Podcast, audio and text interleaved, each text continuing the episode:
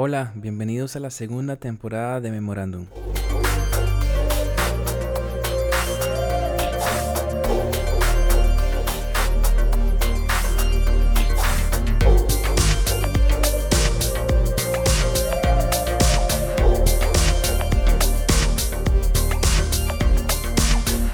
Hola, hola, bienvenidos a la segunda temporada de Memorándum y hoy eh, tenemos un invitado increíble. Es un pianista cubano, una persona que ha podido estar tocando en giras mundiales con Arturo Sandoval, un trompetista increíble.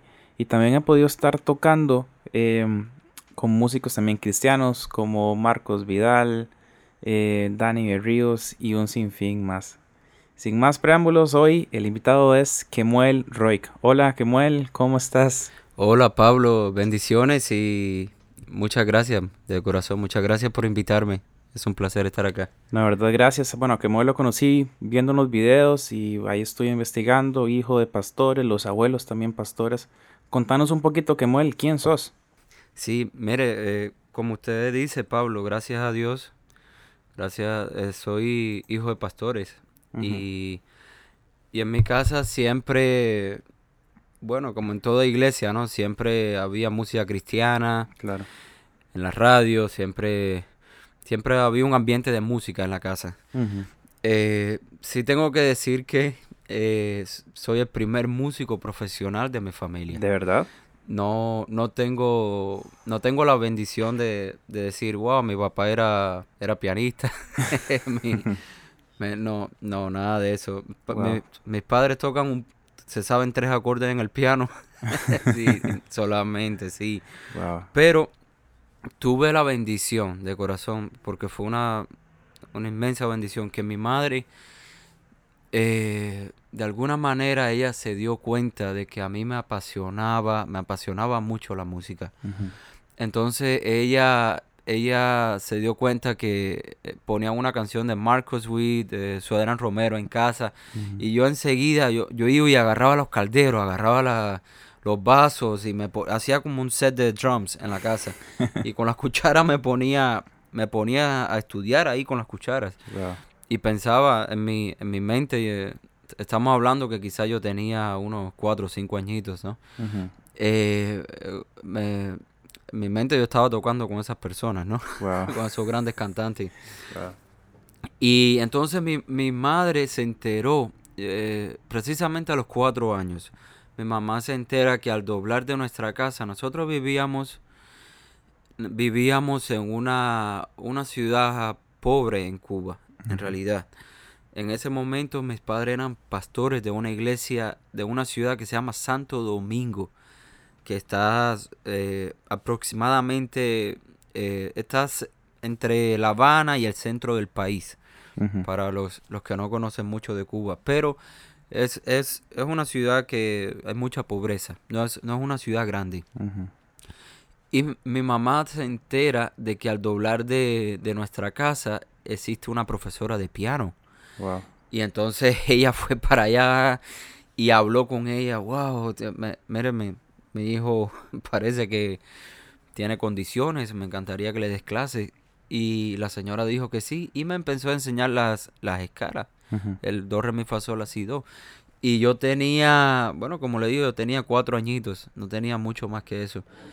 Y en ese, y estuve estudiando con ella, en eso, esos fueron mis primeros pasos. Luego a la edad de, de, de siete años, eh, mis padres eh, los, los promueven de esa, la, organización, ¿no? La iglesia donde mis padres, que mis padres eran pastores, la iglesia evangélica pentecostal en Cuba, lo sacan de ahí, de esa iglesia de Santo Domingo y lo llevan a una iglesia de una ciudad grande que se llama Ciego de Ávila. En esta ciudad de Ciego de Ávila, ya aquí ya es, eh, ya hay una escuela de música, ya es una ciudad más eh, organizada, más, eh, más desarrollada. Y en esta, en esta ciudad sí eh, tuve la bendición de que una de las profesoras de música de la escuela asistía a la iglesia. y enseguida me, me hicieron el examen de evaluación y, y fue que comencé mis primeros pasos en la música. En este entonces, bueno, en la música clásica, que es lo primero que se estudia en Cuba, en la escuela de música. Y en ese momento tenías planes de estudiar música o cómo, cómo lo veías? ¿O pensabas ser bombero o pensabas tener otra ocupación normal como cuando uno está niño? Pablo, para serte sincero, yo, yo, yo soy bien malo en todo lo demás. Eso es.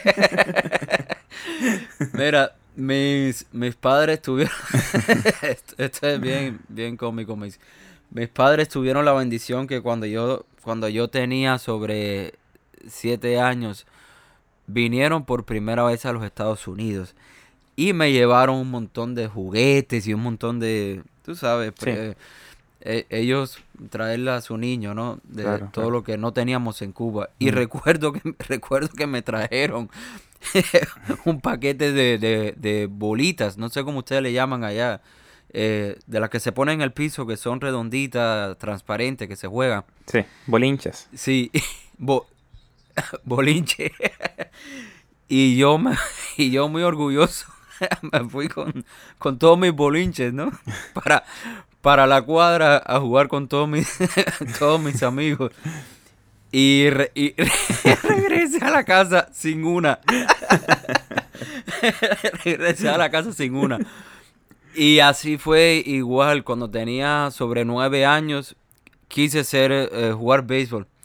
Y en el, pri- en el primer en el primer juego de béisbol se me ocurre, yo veía que era cool, ¿no? Que era que yo veía que el que dirigía que, que dirigía todo era el, el, el- el- ¿cómo, se, cómo le llama? El catcher, el que está atrás del el que tiene lo- el, bate. Sí. Y se me ocurrió hacer eso. Y efectivamente, el que estaba bateando en el momento soltó el bate y me dio con el bate en la frente. y tuve que ir, tuve que ir directamente al hospital Dios mío. después de cinco minutos jugando. So ahí me di cuenta que lo más seguro definitivamente era ser músico. Claro, totalmente. Y entonces en ese momento sentías que sí, que realmente tal vez la música podría ser como el tu futuro. ¿O qué pensabas en ese momento? Bueno, eh, cuando, eh, al- cuando yo tenía 12 años, eh, mis, mis padres eh, reciben una invitación. De, mi- mis padres tenían mi mamá. eh, fue, es, porque mi mamá es como que la mente musical de, de, de nosotros. Mis padres, em- mi papá es más enfocado al mensaje y a la predicación. Entonces, mi mamá eh, se le ocurre hacer un grupo musical. Y en este momento, ella, en su ocurrencia, eh, ella se dio cuenta, porque mi mamá era directora de, de lo que se llamaba el, de- el- como de todos los jóvenes, el Ministerio de Jóvenes en la, en la isla de Cuba. Y ella se dio cuenta que había muchos músicos muy talentosos, que eran niños. eh, y, y dijo, ¿por qué no hacemos un grupo musical que sean todos niños solamente? Wow. Y entonces grabamos un CD, yo tenía sobre 11 años, grabamos un CD y, y recibimos una invitación para venir a los Estados Unidos a tocar. Sí, y fue... ¿Y, y Fue algo- ese, ese disco todavía existe? No, no, no, bueno, en realidad durante esta época se grabó un disco mío de, porque, bueno, mis padres habían comprado un Roland XP60 Wow. y, y a mí eh, mi pasatiempo favorito era sentarme en el Roland y producir música, Claro. Gra- eh, samplear los drums, ujú, samplear el- los bajos, las guitarras, todo. Claro. Y mi mamá se dio cuenta de que mi mamá se da cuenta de que yo tenía prácticamente unas 10 o 12 canciones ya Wow. sampleadas ahí. Un montón. Y me dice que Muel, vamos, vamos a buscar un estudio para meter esto y hacer un, un CD de esta música. Por supuesto, yo a esa edad yo no pienso en nada de esto, ¿no? Yo, Sí, yo claro. simplemente, esta es mi diversión, esto no es que, que, que, quiero hacer, eh, que quiero que esto salga al público. Y, y, y nada, mi mamá eh, me logra convencer en ese entonces y esta música está plasmada en un, en un CD Mm, que a mí me da pena sacarlo eh, públicamente. No, no porque esté mal, sino porque el- por los sonidos, ¿no? Sí, claro. Que tiene, porque era del Roland XP60. Ok, Pero- entonces quedamos en que iban a viajar a Estados Unidos para presentarse con ese equipo que tenían de puros niños, ¿verdad? Sí, nos invitaron a venir a los Estados Unidos con el, con el grupo y, y vinimos, imagínense, un, un- un grupo que todos éramos niños. eh, yo creo que yo era, la, la mayor era una cantante que tenía 15 años y yo era el segundo que tenía 12 años. De ahí para abajo todo el mundo era 9, 7 años, 6 años. una, una- una locura. Sí, claro. Y entonces empezamos, hicimos un recorrido de dos meses tocando en iglesias en todos los Estados Unidos. Y entonces, luego de eso, eh, mis padres, eh, en ese momento existía la bendición de, de que el cubano era recibido aquí en los Estados Unidos. Entonces, mis padres eh, decidieron, bueno, vamos, vamos a quedarnos, ¿no? No vamos a retornar a Cuba. Y, y lo que es la familia de nosotros, mis padres con mi, con mi hermana y yo, nos, nos quedamos aquí en, en la ciudad de Miami a vivir. Entonces, eh, eh, eh, cuando empecé a, a estudiar en high school, yo seguí mis estudios de música en high school, en college, pero ya cua- al final de mis años de high school empecé a dudar. Mm, Empecé a dudar, sí, sinceramente empecé a dudar de la posibilidad de ser músico por el resto de mi vida. wow. Porque eh, ya uno empieza a pensar sobre la idea de una familia, de cómo voy a proveer financieramente a mi familia y, y empezaron a venir dudas a mi mente. Claro.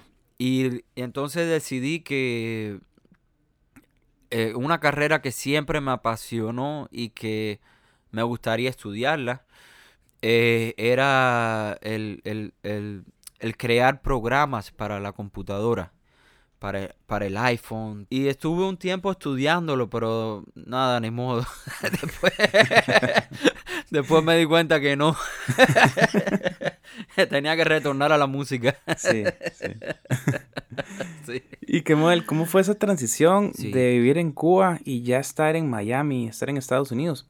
¿Cómo fue esa transición? ¿Qué cosas te costaron? Bueno, para mí lo más difícil yo creo que fue el hecho de que en los años de Cuba yo estaba muy involucrado en la escuela de música, especialmente los últimos cinco años de mi vida que estuve en Cuba. Wow. Y al llegar a Miami, eh, yo no pude, no pude en ese momento. Pertenecer a una edu- educación musical como yo estaba en, en Cuba. Claro. Es decir, en, en Cuba la escuela, la escuela de música es, es muy activa. Eh, tú- en la mañana recibes clases de música de 7 de la mañana a 12 del día, clases de piano, de teoría, de historia de la música. Y a partir de las 12 a 5 de la tarde eh, tienes las clases de matemática, de, de español, de escritura, de historia. Eh, so, pasar de ese estilo de vida a llegar a un, es- un estilo de vida como que más tranquilo, eh, para mí fue un, un cambio que no lo asimilé en el momento.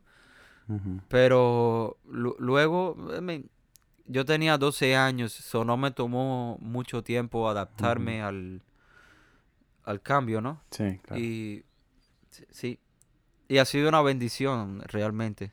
Sido- ¿Y, y cuál crees que ha sido como ese aprendizaje que tuviste en la escuela cuando estabas en Cuba?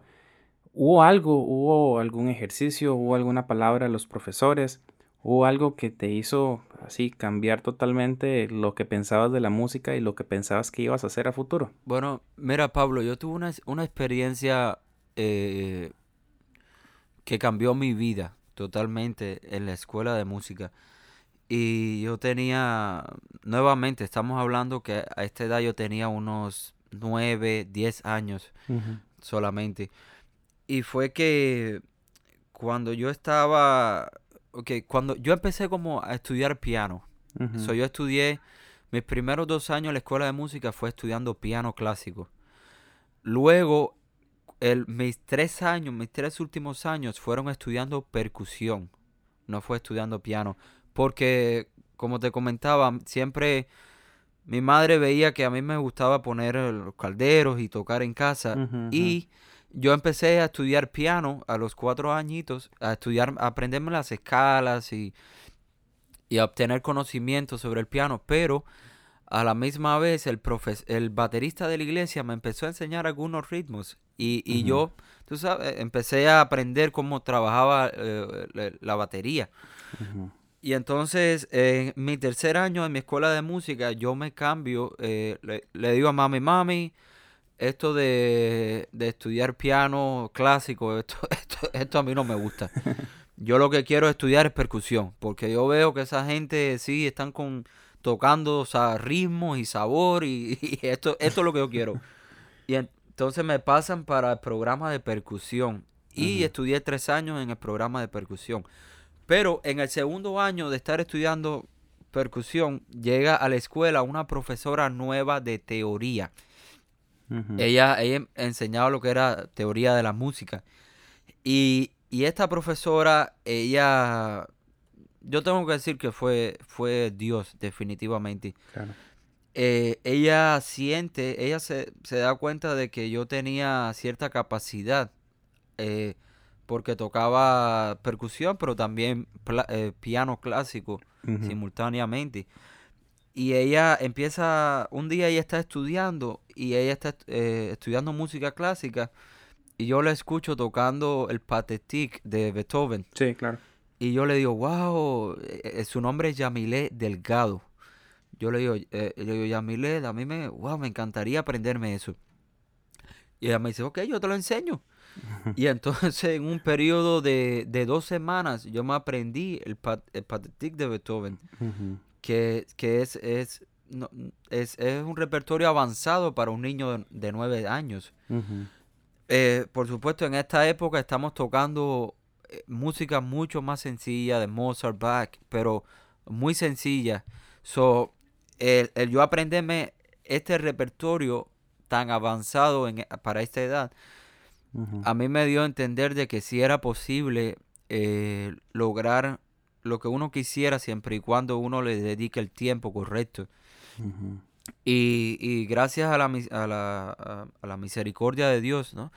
Eh, pude aprenderme esta música y, ella me, ella me, me, Yamile puso en mí un sentimiento de, eh, recuerdo una, en una ocasión que conversamos y me dijo, nunca seas un mediocre. Mm. Nunca seas un mediocre. Me dijo, no, en lo que tú vayas a hacer en la vida, nunca seas un mediocre. Si vas a ser, si vas a ser músico, encárgate de ser el mejor músico que tú puedes ser según la capacidad que Dios te da. Si vas a ser un ingeniero, intenta ser el mejor ingeniero según la capacidad que Dios te da. Pero no te conformes y no, no seas un mediocre. Y esas palabras a mí me marcaron eh, hasta el día de hoy. Entonces a partir de ahí, sentís como que ya empiezas a pensar más como la parte de que vas a ser músico futuro. ¿Cómo fue esa, esa parte, Kemal? Sí, bueno, como, como te mencionaba anteriormente, mi madre fue una, siempre una influencia muy grande y yo siempre recibí el, apoyo de, de, mi familia, gracias a Dios siempre recibí el apoyo. Eh, un momento, recuerdo una ocasión que el, pianista de la iglesia no pudo ir a tocar ese servicio. Y mi papá me miró y me dijo, tienes que tocar el piano hoy. y yo nada más sabía tocar en do mayor. y tuvieron que cantar toda la música en do mayor. sí, aún las canciones que eran en tonos menores. sí, sí. Dios mío, no puede ser. Tuvieron que cantarlas en tonos mayores en ese día. Pero fue un, comenzar, eh, un comenzar. So, gracias a Dios, eh, siempre recibí ese apoyo. Pero sí es, sí es correcto de que al ver en, en, mi, en mi escuela de música eh, el apoyo de, de, esta profesora me marcó. Claro, por supuesto. Y me, me, hizo entender de que sí, que sí era posible, sí era posible hacerlo. Y que Moel, en ese momento, ¿qué música estabas escuchando? ¿Qué te está influenciando? ¿Qué estaba sucediendo en tu cabeza con la música que, que estabas escuchando? Eh, bueno, en, en Cuba eh, en las iglesias son, y más, más en este momento, esto fue hace unos, unos 20 años atrás, el ser músico de la iglesia era algo muy, muy cerrado. Tenía, Si tú eres músico de la iglesia, tú no estás... Tú no, tú no puedes escuchar un disco de Luis Miguel, tú no puedes escuchar, porque eso, eso es pecado totalmente. So, en este momento eh, de mi vida... Y, y, aprovechando que, que dices eso, eh, es un tema que es súper importante e interesante. ¿Qué, ¿Qué opinión tienes eh, con este tema? ¿Qué piensas de escuchar música que no sea cristiana? Bueno, eh, bajo mi opinión de hoy en día, de, visto lo que ha pasado en mi vida gracias a la, la misericordia de Dios, eh, yo pienso que uno como músico, uno se tiene que realizar profesionalmente a la mejor capacidad de lo que Dios te pone en tus manos. so, ¿A qué me refiero con esto? Eh, si uno, si en, el caso mío, yo soy pianista, si yo quiero aprender eh, a tocar el piano apropiadamente, yo, debo, yo debo esforzarme para estudiar música clásica, para estudiar pop, para estudiar jazz, estudiar cómo tocar merengue, salsa, bachata, todos los géneros que yo pueda abarcar y, y, los que Dios me permita aprender. Claro. Entonces, cada vez que uno va a entrar en un género, eh, te encuentras de que hay 5 billones de músicos en ese género. entonces, por ejemplo, para hablar del género de, el género que se usa más bien en las iglesias es el rock o la música pop. Eh, uno tiene que, uno, yo pienso que es correcto de que uno invierta tiempo en el estudio de, de los músicos. Por ejemplo, a mí me fascina escuchar las producciones de, Sting, de, claro. de todo esto, de Alejandro Sanz, de, todos estos cantantes grandes que han, han plasmado de una manera muy sana, han plasmado la música en, discos. Eh, por supuesto, hay, hay un paréntesis adentro de este comentario. y, va más bien a los, a los, a los percusionistas, ¿no? A los bateristas. Eh, la música afrocubana, la música de mi país, es una música muy, muy rica en ritmos. Eh, tiene muchos, eh, muchos sabor, ¿no? El ritmo. Sí, claro. Pero hay un, hay, hay un género que se llama, que hay un género que es el guaguancó o la rumba, que este género en realidad está dedicado, no está dedicado a Dios, está dedicado a los santos. Mm. So, esto, esto es un tema que uno tiene que ser un poco cuidadoso con esto. y, y, de nuevo, Pablo, esta es mi, mi opinión, mi, humilde opinión en esto. Porque uno tiene que entender eh, de que la música es un medio que nosotros tenemos para adorar a Dios o para adorar a Satanás. eso lo tenemos que tener claro. Y, y la música que escuchamos en nuestras casas define eh, quiénes somos eventualmente. so, si estamos escuchando algún tipo de música que, que el final, el background es, no es para adorar a Dios, eventualmente nuestra vida espiritual va a empezar a secarse.